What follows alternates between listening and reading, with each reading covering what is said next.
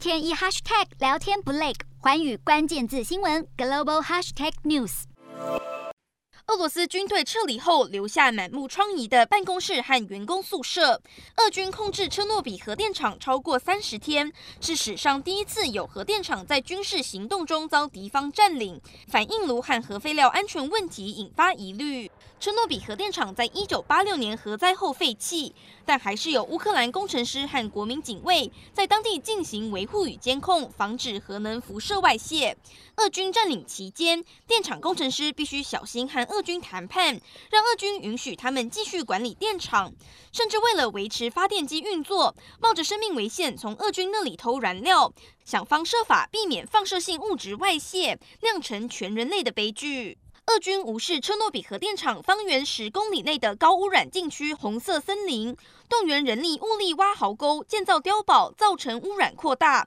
可见俄军缺乏核安知识。这也凸显了，如果乌克兰其他四座还在运转中的核电厂落入俄军手中，恐将引发重大灾害。